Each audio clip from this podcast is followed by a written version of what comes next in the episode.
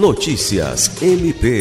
O Ministério Público do Estado do Acre está presente na Expo Acre 2022, com serviços de atendimento ao público, ações de fiscalização e orientação que integram uma edição especial do programa MP na Comunidade.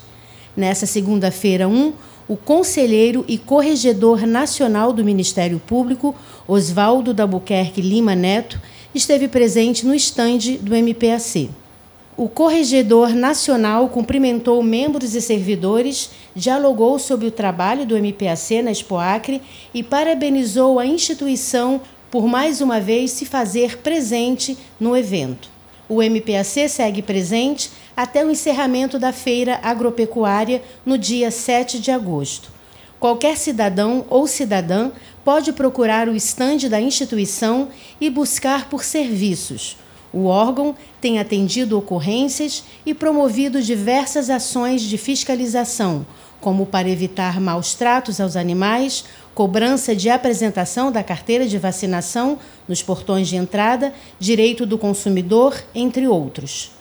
Lucimar Gomes, para a Agência de Notícias do Ministério Público do Estado do Acre.